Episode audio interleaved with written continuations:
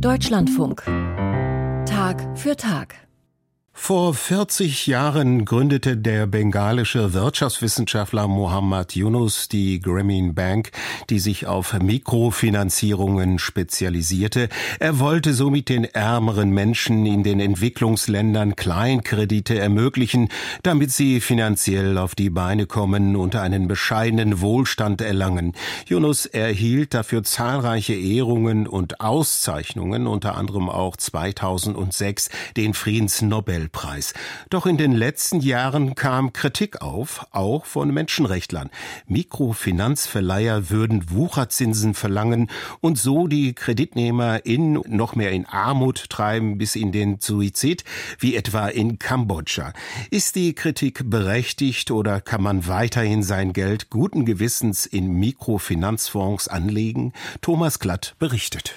Frank Bliss vom Institut für Ethnologie an der Universität Hamburg untersucht mit Förderung des Bundesministeriums für wirtschaftliche Zusammenarbeit und Entwicklung BMZ Möglichkeiten und Grenzen der Entwicklungszusammenarbeit.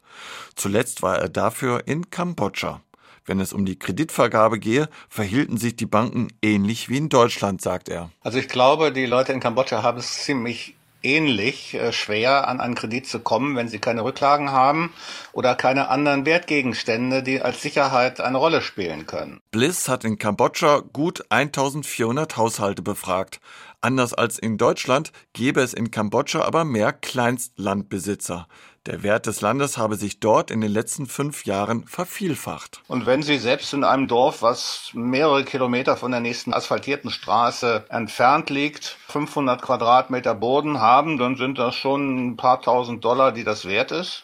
Und da brauchen Sie nur eine Hütte drauf haben und kein Einkommen, dann können Sie bereits einen Kredit bekommen. Mikrofinanzkredite von im Schnitt 5000 Dollar, verliehen zu 18 Prozent Zinsen mit Gebühren bis zu 20 Prozent. Das hört sich viel an. Doch in Kambodscha seien, anders als in Deutschland, auch die Sparzinsen relativ hoch, bei immerhin 6 bis 7,5 Prozent. Also wenn wir jetzt drei Prozent oder zwei Prozent maximal kriegen in Deutschland und die Banken nehmen ganz flott elf Prozent Überziehungskredite, auch zwölf Prozent, ne, dann ist das in Kambodscha eigentlich noch fast sozialer im Vergleich. Kein Wunder, Mikrofinanzkredite sind in Kambodscha beliebt. Rund zwei Drittel der Haushalte haben dort Mikrokredite aufgenommen, aber es gäbe auch Schattenseiten. Die Kredite werden äh, sozusagen im persönlichen Betreuungsverhältnis gemanagt. Haben Sie praktisch äh, täglich irgendwelche Vertreter einer Mikrofinanzinstitution im Dorf. Und was ja leider ein Problem ist, die klopfen dann auch an den anderen Türen an und fragen, braucht ihr nicht einen Kredit? Und wenn sie wenige Sicherheiten haben und trotzdem einen Kredit haben wollen, kriegen sie den in Grundgrößen von, sagen wir mal, bis zu 1000 Dollar auch relativ einfach. Die wissen nämlich, die Leute zahlen zurück. Das ist in Kambodscha eine Ehrenpflicht. Die Außendienstmitarbeiter der Finanzinstitutionen, die kümmern sich im fast wöchentlichen Rhythmus drum, dass der Kredit zurückgezahlt wird. Man versucht auch den Dorfchef anzusprechen. Der und der hat nicht zurückgezahlt. Macht doch da ein bisschen Druck, bitte. Nun aber tauchten Presseberichte auf, dass es gerade in Kambodscha einen regelrechten Missbrauch von Mikrofinanzkrediten gebe. Die Menschen würden ihre Kredite nicht mehr bedienen können, verlören Haus, Hab und Gut. Sie würden gar in den Selbstmord getrieben. Kann man sein Geld also noch guten Gewissens in Mikrofinanzfonds investieren? 1975 wurde Eukokredit auf Initiative des Ökumenischen Rates der Kirchen mit dem Ziel der Entwicklungsförderung gegründet. Tess Pilapil ist als Eukokredit Regionaldirektorin für Kambodscha zuständig. We've been very selective in choosing our partners wir sind sehr wählerisch in der Auswahl unserer Partner. In Kambodscha gibt es 84 Finanzinstitute. Wir arbeiten nur mit neun zusammen. Sie müssen unseren strengen Kriterien entsprechen. Sie müssen eine Nulltoleranz gegen den Missbrauch von Kunden garantieren. Kambodscha mit seinen gut 14 Millionen Einwohnern sei ein umkämpfter Markt. Daher müsse man bei ethisch korrekten Geldanlagen umso mehr darauf achten, dass die Kunden gut beraten werden und die Kalkulation plausibel sei. Wir haben eine Matrix, die auf 26 Fragen fußt. Wie erreichen die Kredite zum Beispiel arme Frauen? Es ist eine Frage der Führung des Finanzinstituts. Welche Beschwerde- oder Klagemöglichkeiten gibt es? Gehört die Bank nur einem oder ist sie eher genossenschaftlich organisiert? Geht es um Nachhaltigkeit und echte Hilfe oder nur um Gewinnmaximierung und aggressives Wachstum der Bank?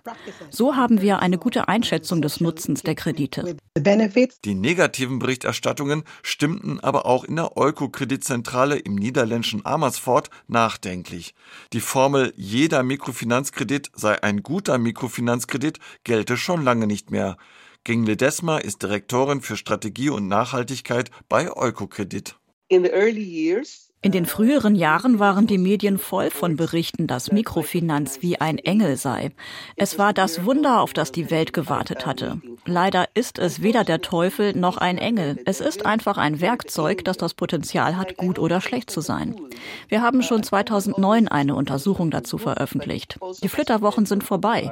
Jeder denkt, Mikrofinanz ist wie ein Engel oder ein Wunder. Das ist vorbei.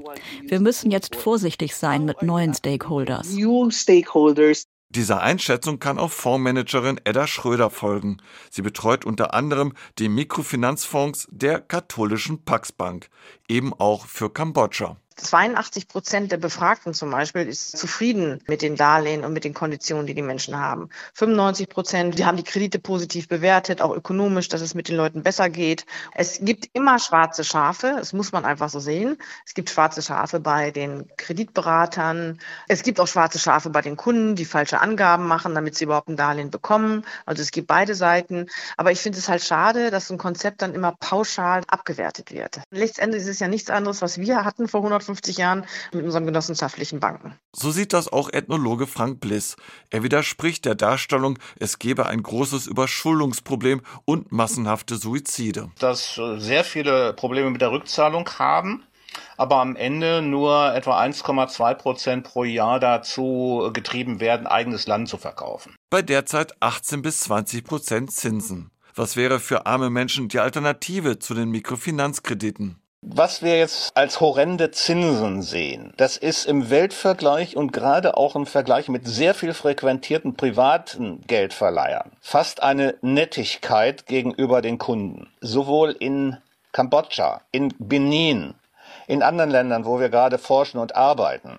Zudem, ohne Mikrofinanzkredite würde es wesentlich mehr Hunger in der Welt geben, sagt der Experte für Entwicklungspolitik. Ohne Mikrofinanzierung können Menschen, die, sagen wir mal, Landwirtschaft betreiben, häufig ihre Ernte nicht vorfinanzieren, also ihre landwirtschaftlichen Anbauaktivitäten in der jeweils folgenden Saison, so dass sie praktisch alles, was sie an Saatgut brauchen und an Düngemitteln und vielleicht an zusätzlicher Arbeitskraft auf Pump erstmal bezahlen. Also unter dem Strich, nicht jeder Mikrofinanzfonds ist automatisch ein guter Mikrofinanzfonds.